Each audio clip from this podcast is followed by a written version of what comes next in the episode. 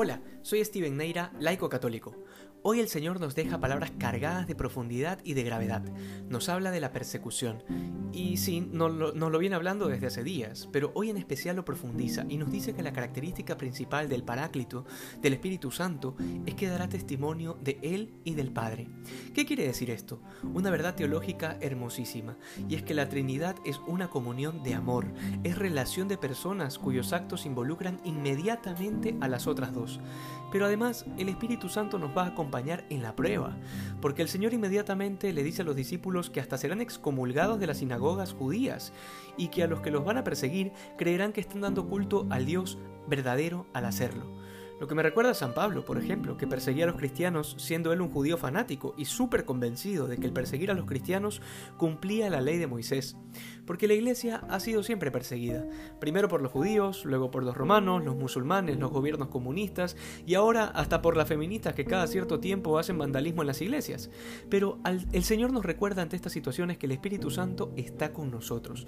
Es decir, no habrá fuerza humana que pueda destruir a la iglesia ni desde afuera ni desde adentro. Y el mismo Jesús es el que nos explica por qué sucede esto.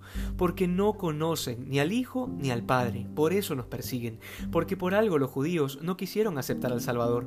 Porque cerraron los ojos a la plenitud de la revelación de Yahvé, del Señor del Antiguo Testamento, del cumplimiento de las profecías. Porque los gobiernos de nuestro siglo detestan a Dios y la verdad del Evangelio.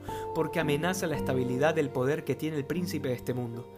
Porque amenaza la interpretación distorsionada de la persona y de su dignidad sino date cuenta que en, plena pandemia, aquí en el Ecuador, la ONU y la Cancillería presentan un plan de apoyo por el coronavirus, pero a cambio de aborto legal y seguro.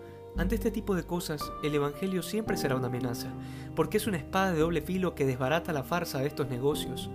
Hoy, al igual que hace dos mil años, el Señor te sigue recordando que no estás solo, que no estás sola, que el Espíritu de la verdad, que el Paráclito, infunde su fuego y su fuerza en tu corazón para que vivas el ardor del Evangelio en tu vida, para que ilumines las tinieblas de tu vida, de la vida de los demás y del mundo que está sediento de amor.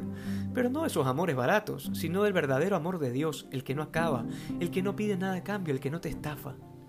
Finalmente, quedémonos con este llamado del Señor que queda implícito en esta promesa del Espíritu Santo. Tú y yo daremos testimonio de Él. Hoy quisiera dejarte esta tarea, de que hagas memoria de los múltiples testimonios del amor de Dios que puedas, eh, que puedas dar durante tu vida. Pero, ojo, no durante toda tu vida, que eso te llevará bastante rato, sino desde que empezó esta pandemia.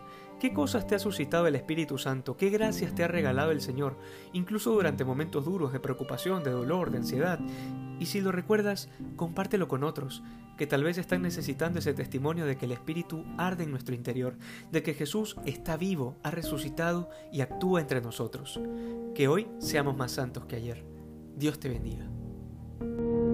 Thank you.